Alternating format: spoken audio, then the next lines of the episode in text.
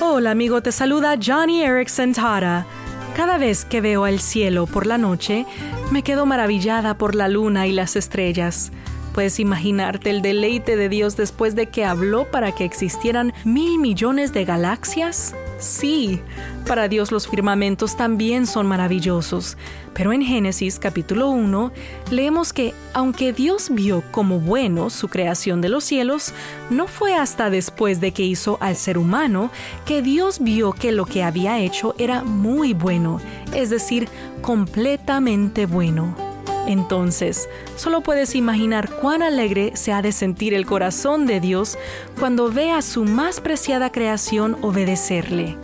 Oh amigo, amiga, seamos hijos de Dios de quien el Señor pueda mirar con alegría y ternura lo tan completamente bueno que fue habernos hecho existir.